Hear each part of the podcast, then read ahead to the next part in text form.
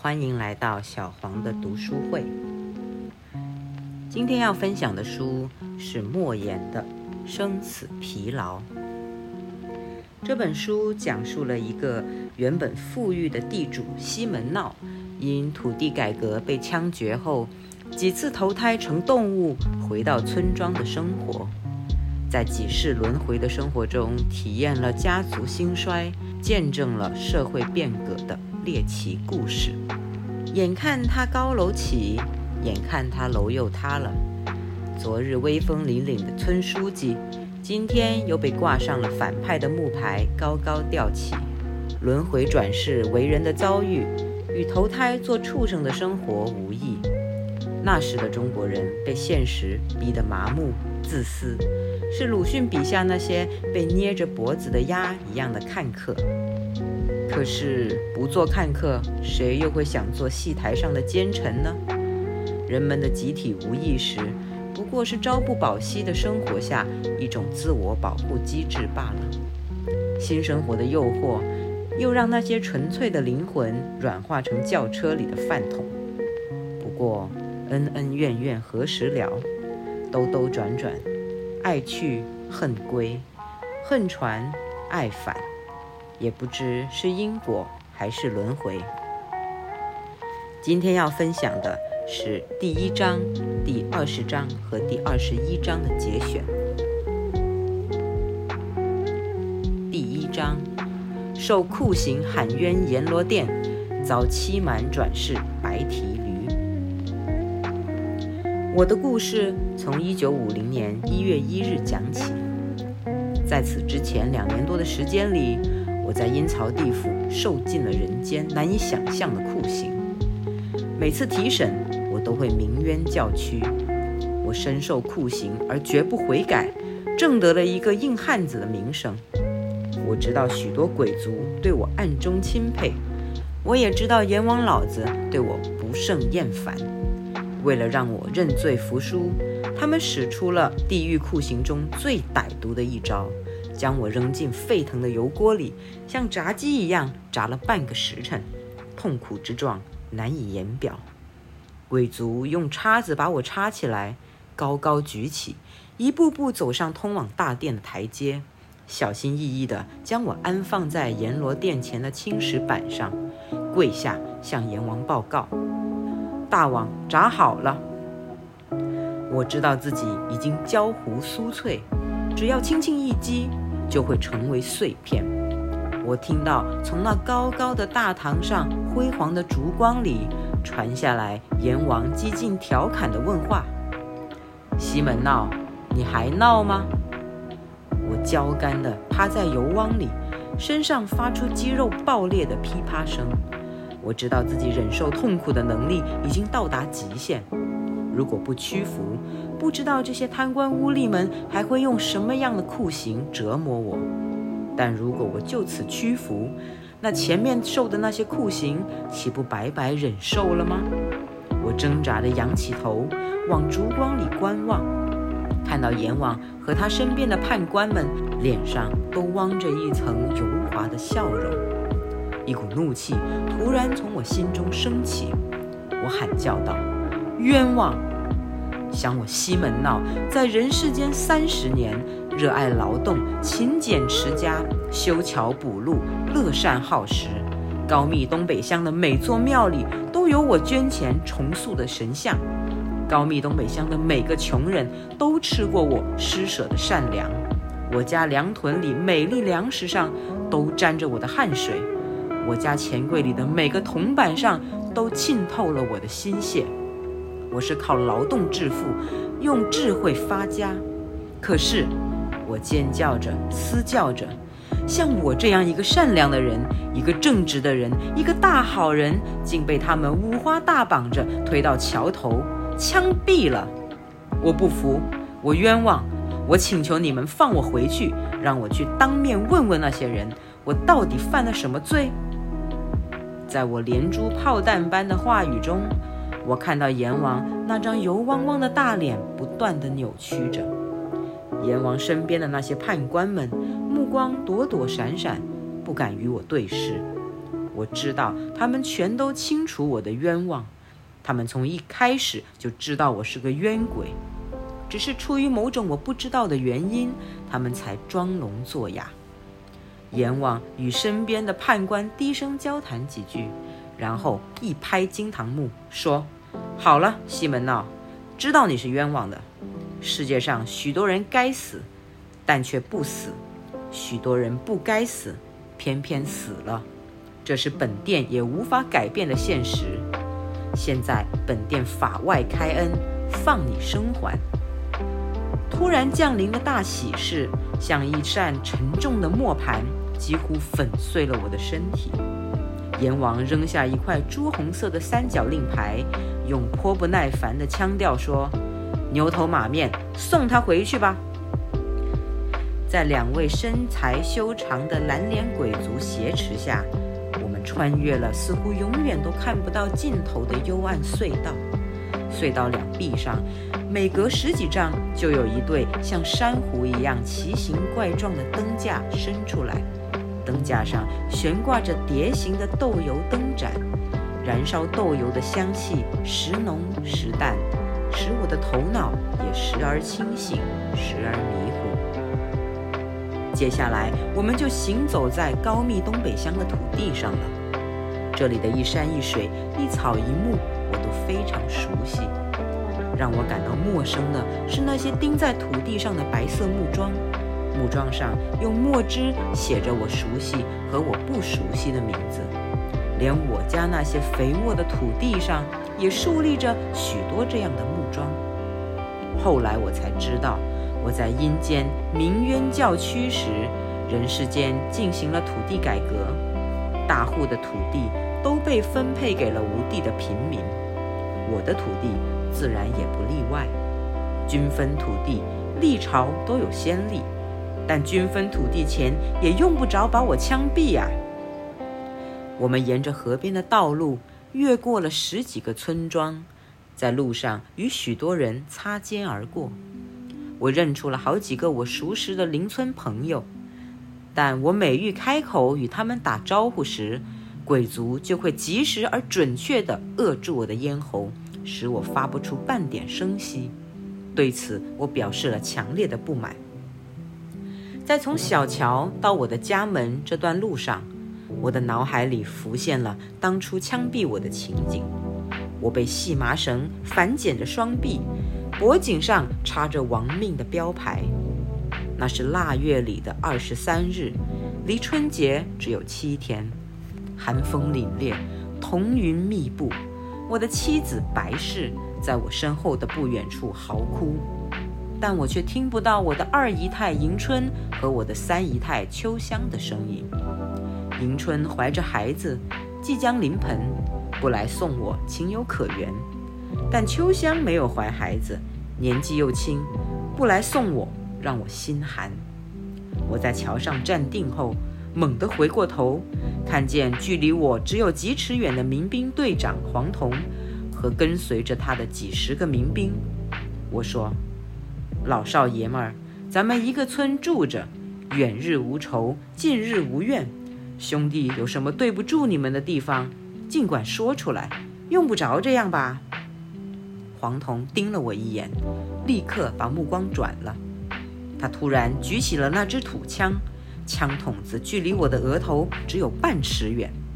然后我就感到头飞了，然后我就看到了火光。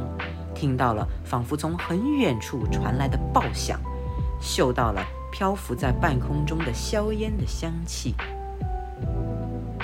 我的家大门虚掩着，从门缝里可以看到院子里人影绰绰。难道他们知道我要回来了吗？我对鬼差说：“二位兄弟，一路辛苦。”我看到鬼差蓝脸上的狡猾笑容。还没来得及思考这笑容的含义，他们就抓着我的胳膊猛力往前一送，我的眼前一片昏黄，就像沉没在水里一样。耳边突然响起了一个人欢快的叫喊声：“生下来了！”我睁开眼睛，看到自己浑身沾着粘液，躺在一头母驴的腚后。天哪，想不到读过私塾、识文解字、堂堂的乡绅西门闹，竟成了一匹四体雪白、嘴巴粉嫩的小驴子。第二十章，蓝解放叛爹入社，西门牛杀身成仁。我带着一亩六分地、一张犁、一架篓、一头牛，加入了人民公社。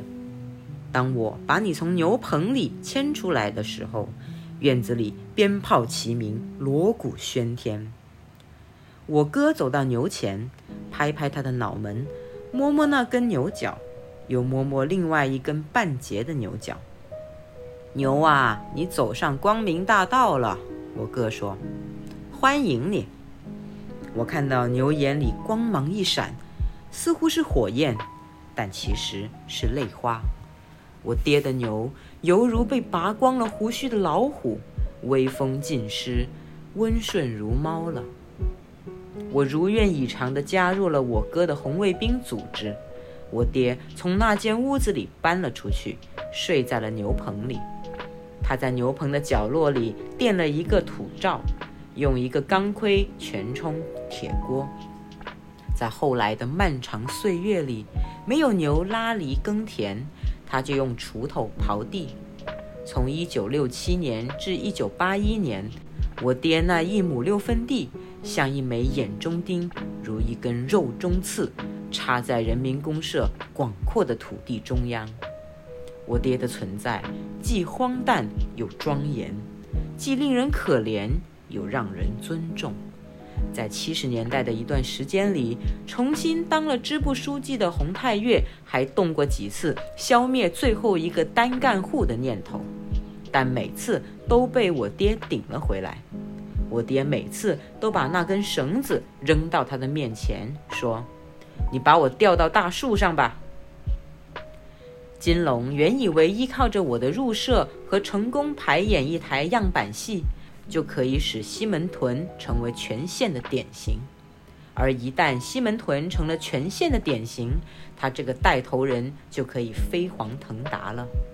但事情并没有他设想的那样发展。先是他与我姐日夜期盼的书记朋友小常，并没有乘坐着拖拉机前来指导排戏。不久后，又传来了小常因为乱搞男女关系被撤职的消息。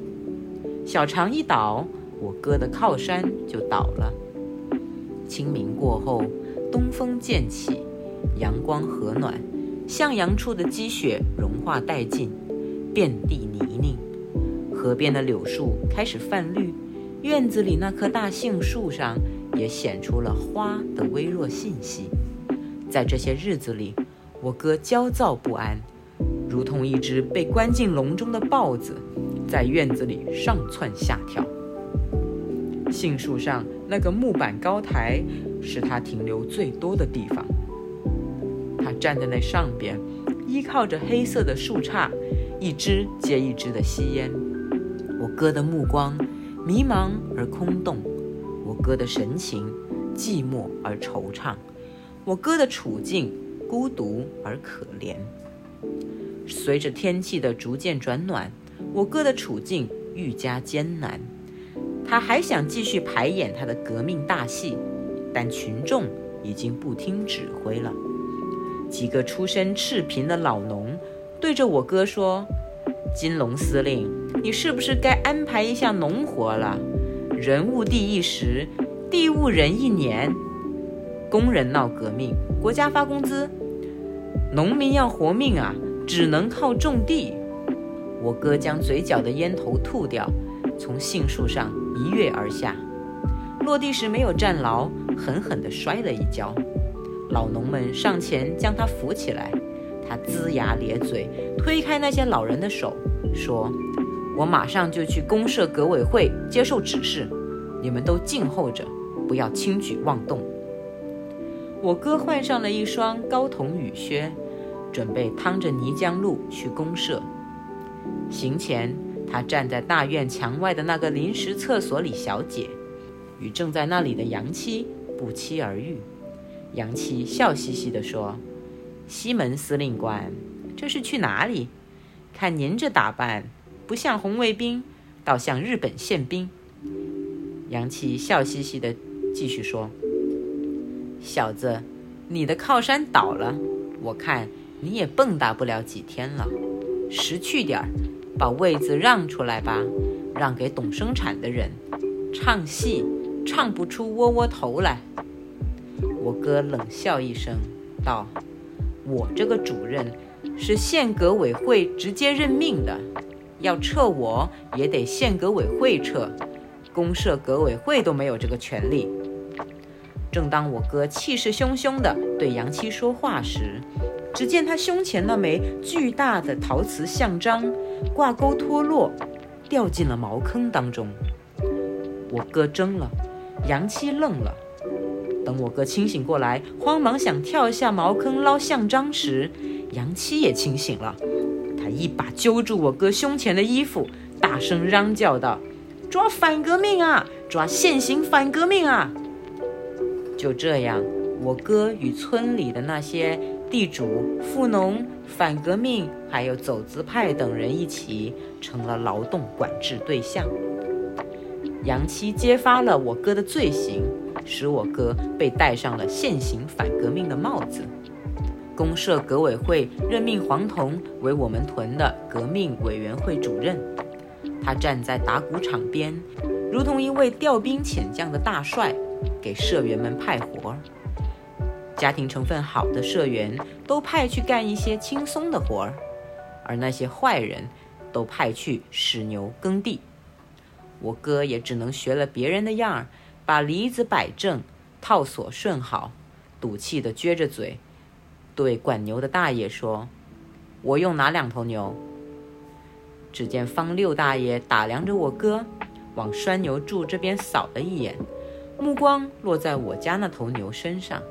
他两眼放光，说：“解放，把你家那头牛拉过来。”金龙接过牛绳，发布命令，想让牛依令进退，到达将套索上肩的最佳位置。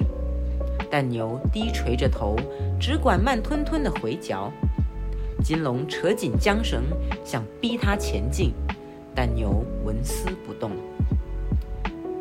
只见他们把你拖到了田野里，春天的大地万物复苏，处处洋溢着生命的气息。西门牛啊，我的朋友，你在这美好的季节里表演了一场悲壮的戏剧。你的倔强，你忍受肉体痛苦的能力。你宁死不屈的精神，在当时令人啧啧称奇。你的故事至今还在西门屯民众口中流传。你完全可以奋起抗争，用你伟岸的身躯，用你蕴藏在那全身的筋骨肌肉中的力量，像你在西门大院大闹入社典礼那次那样，像你在河滩地怒顶湖滨那次那样。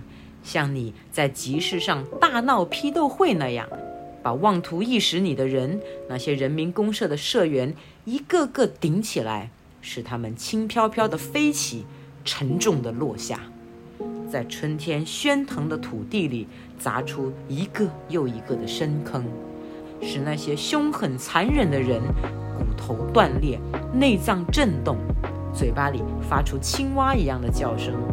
就算金龙是你的儿子，但那也是你为驴为牛之前的往事。六道轮回之中，多少人吃了自己的父亲，多少人又奸了自己的母亲。你何必那么认真？又何况金龙是那样的变态，那样的凶狠。他把自己政治上的失意、被监督劳动的怨恨，全部变本加厉地发泄在你的身上。就算他不知道你曾经是他的亲生父亲，不知者不怪罪，但是对待一头牛也不能那样的凶狠啊，西门牛啊，我不忍心对你描述他施加到你身上的暴行。你已经在牛市之后有轮回了四次，阴阳界里穿梭往来，许多细节也许都已经忘记，但那日的情景我牢记不忘。假如那日的整个过程是一株枝繁叶茂的大树，我不但记得住这株树的主要枝杈，连每一根细枝，连每一片树叶都没有忘记。那天一到地头，就卧到了地上。耕地的人都是屯里的老把式，都是亲眼见过你独自一个拉着犁子健步如飞，使犁耙翻开泥土犹如波浪的牛。见你竟然卧地罢工，都感到好奇，又感到疑惑。这头牛是怎么啦？那天我爹也在地里劳动。我爹自从没了牛，就用一柄大锄头刨着他那狭长的一亩六分地。我爹弯着腰，专心致志，目不斜视，一锄头接着一锄头。有人说，这牛念旧呢，还想跟着那蓝脸单干呢。金龙后撤几步，将搭在肩头的屎牛大鞭扯下，抡圆。猛地抽到了牛背上，你的背上随即鼓起了一道白色的鞭痕。你是正当盛年的牛，皮结实柔韧，富有弹性，抗打。如果换做一头年老体弱的老牛，或者是骨骼未发育好的小牛，金龙这一鞭保准会使它皮开肉绽。金龙其实算个能人。只要他想干的事情，都会干得比别人漂亮。能把长达四米的屎牛大鞭打得好的人，屯子里也就那几个。但金龙一上手就很内行，鞭子抽在你的身上，沉闷的响声传向四野。我想我爹肯定听到了金龙鞭打你的声音，他弯腰低头，刨地不止。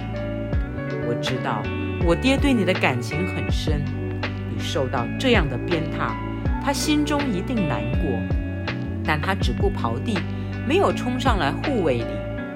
我爹啊，也是在忍受鞭挞。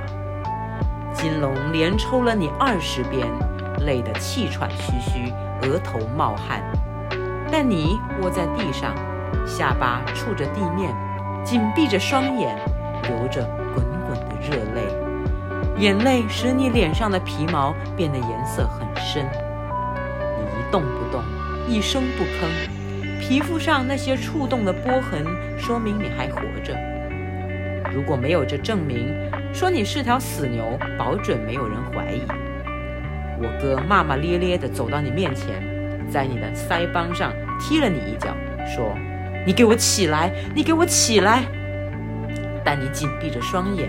一动不动，金龙狂暴着吼叫着，两脚轮番踢着你的头、你的脸、你的嘴巴、你的肚腹。远远的看起来，他好像一个手舞足蹈的神汉在跳大神。你任凭他踢，纹丝不动。我的爹在他的地里，用尽更加迅速的刨着身后的大地。另外的那些屎牛汉子犁完了一圈。转了回来，见金龙的牛还在原地打卧，都感到奇怪，逐一围拢上来。心地善良的富农五元说：“这牛是不是得了什么病？”一贯伪装进步的田贵说：“浑身是膘，油光水滑，去年还给蓝脸拉独犁，今年就卧地装死。这牛是反对人民公社呢。”打！不信打不起来他。叛徒张大壮提议，众人响应。于是七八个使牛汉子站成一个圆圈，都将长鞭拿下，鞭子长长的顺在身后，鞭杆紧握在手中。西门牛啊，你还是那么静卧着，仿佛一道沙梁。使牛汉子们拉开架势，一个接一个，比赛似的、炫技般的挥动长鞭打在你身上，一鞭接着一鞭，一声追着一声，牛身上鞭痕纵横交叉，终于渗出血迹，鞭梢沾了血，打出来的声音更加清脆，打下去的力道更加凶狠。你的脊梁、肚腹犹如剁肉的案板，血肉模糊。从他们打你时，我的眼泪就开始流淌。我哭喊着，哀求着，想扑上去救你，想伏在你的背上分担你的痛苦。可我的双臂被云集在此看热闹的人紧紧拽住，他们忍受着我脚踢、牙啃的痛苦，不肯放松我。他们要看这流血的悲剧。我不明白，这些善良的乡亲，这些大叔大爷，这些大哥大嫂，这些小孩子们。为什么都变得这样心如铁石？他们终于打累了，揉着酸麻的手脖子，上前查看，死了吗？没死。你紧紧地闭着双眼，腮上有被鞭梢撕裂的血口子，血染红了土地。你大声喘息，嘴巴扎在泥土里，你的肚腹剧烈颤抖，仿佛临产的母牛。从来没有见过这样倔强的牛。那些打你的人发自内心的感叹着，他们脸上的表情都有些不自然，都有些羞愧之意。如果他们打的是一头猛烈反抗的牛，他们会心安理得；但他们打的是一头逆来顺受的牛，这就使他们心中生出疑惑。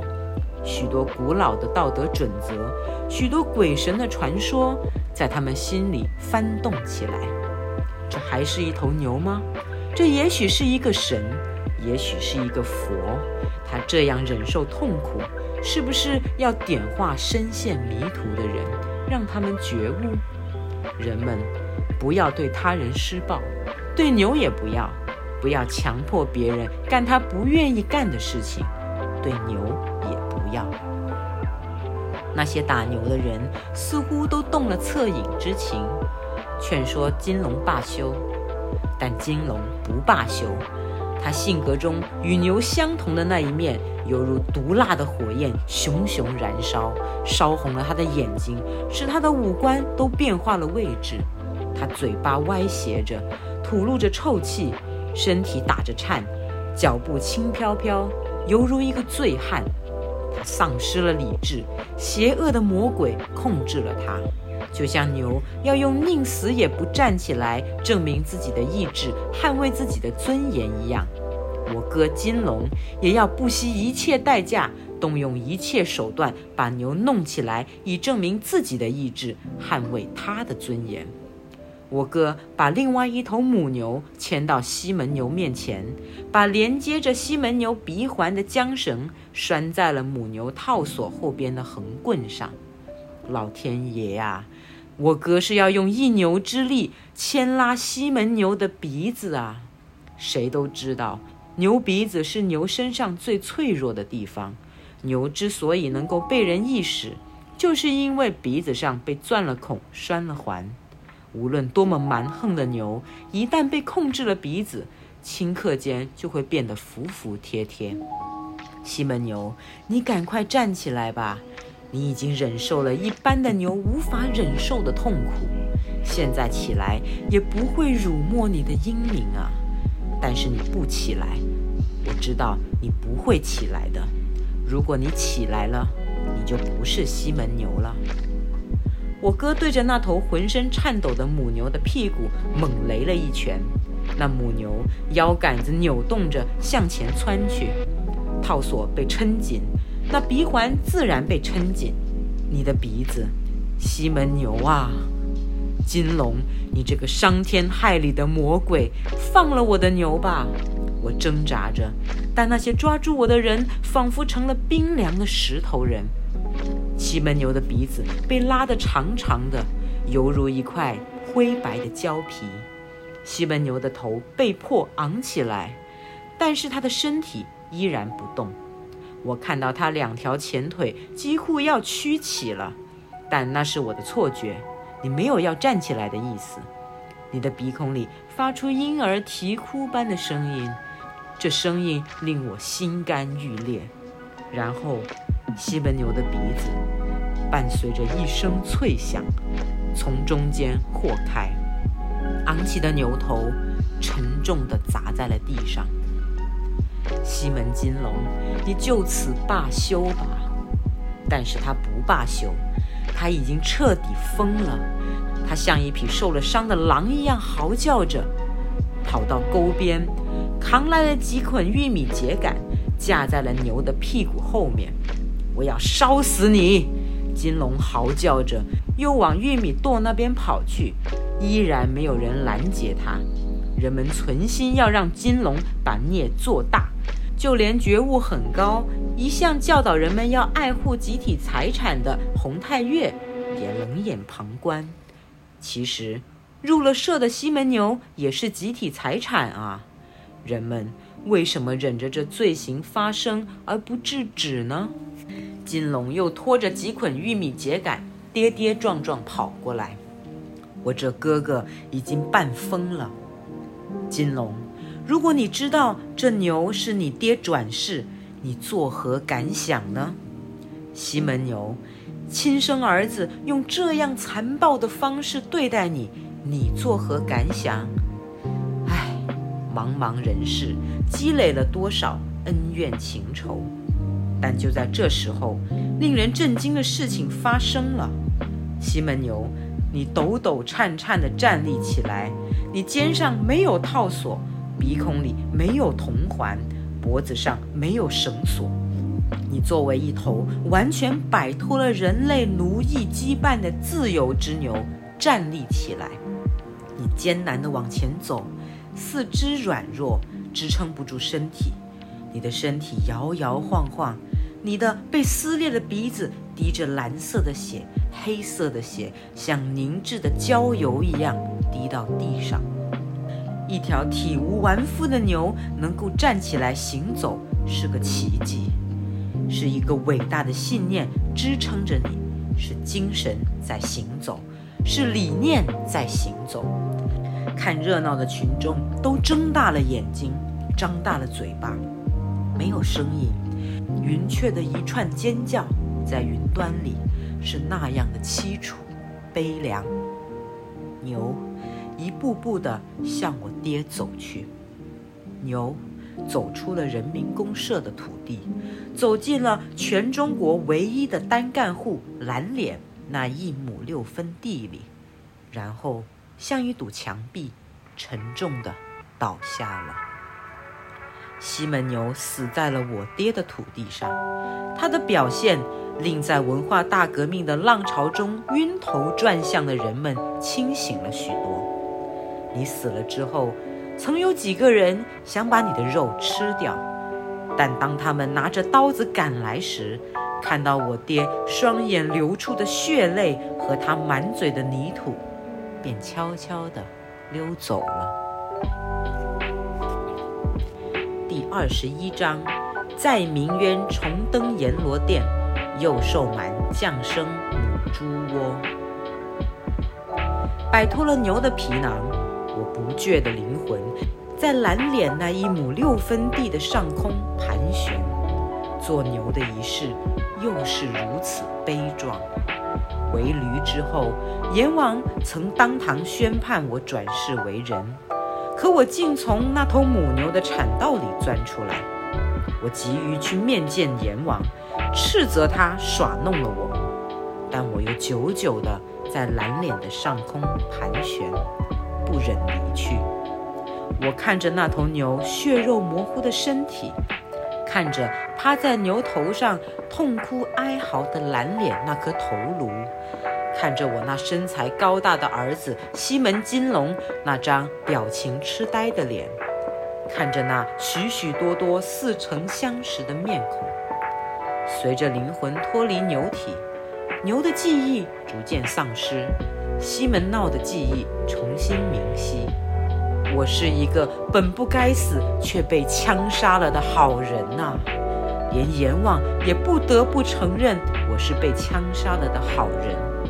但这错误难以挽回。阎王冷淡地问我：“是的，错了，你自己说想怎么办？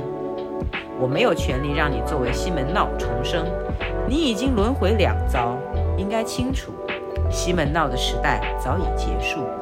西门闹的子女都已经长大成人，西门闹的尸骨已经腐烂成泥，西门闹的案卷早已焚化成灰，陈年旧账早已一笔勾销。你为什么不能忘记那些不愉快的往事，去享受幸福的生活呢？我跪在阎罗大殿冰冷的大理石地面上，痛苦地说：“殿下，我也想忘记过去，但我忘不了。那些沉痛的记忆，像复古之渠，如顽固病毒，死死地纠缠着我，使我当了驴，犹念西门闹之仇。”做了牛，难忘西门闹之冤。这些陈年的记忆折磨得我好苦啊，殿下。西门闹，你要知道，我对你已经忍无可忍。如果每个鬼魂都像你一样难缠，那我这阎王殿就彻底的乱了套了。念你前世为人多有善举，为驴为牛时又吃了不少苦头。本殿这次法外开恩。安排你到一个遥远的国度去投胎，那里社会安定。你的父亲现在三十六岁，是那个国家里最年轻的市长。你的母亲是一个温柔美丽的歌唱演员。你将成为这两个人的独生儿子，一出生就是掌上明珠。你的父亲官运亨通，四十八岁时就会当上省长。你的母亲中年之后就会弃艺从商。成为一家著名化妆品公司的老板，你爹的车是奥迪，你娘的车是宝马，你的车是奔驰，你这一辈子享不尽的荣华富贵，交不完的桃花红运，足以抵消你前几次轮回所受的那些痛苦和委屈。阎王用手指敲敲案桌，略加停顿，意味深长地说：“这样的安排，你总该满意了吧？”但是。阎王老子又一次耍弄了我。这次投生一出大厅，他们就用黑布蒙上了我的眼睛。在望乡台上，夹带着地狱腥臭的阴风，吹得我周身凉彻。跌跌撞撞地走下这高台后，我被鬼差们挟持着，脚不点地的奔跑，速度极快，仿佛凌空飞行。我忽然嗅到了一股酸溜溜的气味。仿佛是陈年的酒糟，亦或是发酵的豆饼，这正是西门屯大队饲养棚里的气味啊！天哪，当牛时的记忆犹存，难道我还是一头牛？前面发生的一切都是梦境？好像要摆脱梦魇一般的我，拼命挣扎着，嘴巴里发出吱吱的声音。我被自己的声音吓了一跳，定睛一看。发现，在身体周围蠕动着十几个肉团子，肉团子里有黑有白有黄，有黑白相间成花。在肉团子前面横卧着一头白色的母猪。我听到了一个极其熟悉的女子声音在惊叫的喊叫：“第十六个，老天爷，我们的老母猪一胎生了十六只小猪。生了吗？生了多少只？”一个人的高声大嗓在猪圈外响起，这熟悉的声音让我绝望地闭上了眼睛。我不但听出了是洪太岳的声音，而且从他的声音里知道他已经官复了原职。阎王啊阎王，你花言巧语说让我投胎异国的官宦之家做贵公子。却把我扔在西门屯的猪圈里当猪娃子，这是百分之百的欺骗、阴谋、无耻、奸诈！我用力一打挺，从黄护柱手里挣脱，跌落在地上。我听到自己发出一声尖叫，然后就昏了过去。洪太岳拖着我的肚皮，把我高高举起，说：“我们屯的母猪一胎生了十六只猪娃。”这是全县全省都少见的，县里正在寻找大养奇猪的典型。金龙抬起头，眼睛闪烁着兴奋的光彩。他搓着手走到洪太岳面前，将我接了过去，紧紧地抱在胸前，低头在我的耳朵上吻了一下。这一吻，在日后的典型材料中。被拔高成养猪模范蓝金龙先进事迹中的一个重要细节。为了抢救出生下来的窒息小猪，蓝金龙对小猪施行了口对口人工呼吸，使小猪重获生命，小猪得救了。但蓝金龙却因为过分疲倦而昏倒在猪棚里。想到这里，蓝金龙斩钉截铁般地说：“洪书记，从今以后，公猪就是我爹，母猪就是我娘。”这就对了。洪太岳欣喜地说：“我们需要的就是能把集体的猪当成爹娘伺候的青年。”就先读到这里吧。西门闹经历了驴、牛、猪、狗、猴几世轮回后，终于投胎成了西门家族中最后的一代婴孩，并保留了前世所有的记忆。书的结局已经不重要，西门闹在这几世的经历与苦难，已经让他疲惫不堪，那些刻在心里的仇恨也被磨平了棱角。也正是应对了书名“生死疲劳”，经历了生生死死的折磨，看尽了人世间的情愁兴衰，人生不过如此，不过也罢。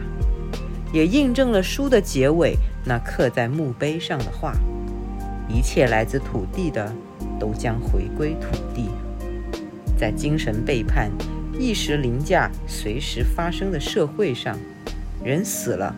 还得活着，人活着又要装疯。之前和朋友聊天的时候也说到了，当下的社会感觉是进入了一种后疫情时代。一个显著的现象就是个人意识变得越发强烈了，个人的边界、社交距离在不断的扩大，人们开始更多的谈论情绪价值、自身能量这样的议题。我感觉原有的社会认同和普世价值也是在默默的消解，颇有在文革之后所出现的伤痕文学所展现的那种精神内伤。在世界停滞三年后，我们重新走出那个囚禁我们的屋檐，发现自己已经无处可逃。曾经的美好幻境被打破后，我们该如何面对自己的生命？经济的衰退。前路的迷茫，世界乱七八糟，无不搅动着我们的内心。那些原来坚定的信念和奔赴的方向，逐渐变得模糊。我们又该何去何从呢？说到底，我觉得还是要给灵魂穿上件外套，维系自身的能量。夜深人静时脱下来缝缝补补，第二天再穿起来，人模狗样的行走人间。好了，今天的分享就到这里啦。这个故事跌宕起伏，光怪陆离，在此难以进入。希望你有时间得以细细品尝。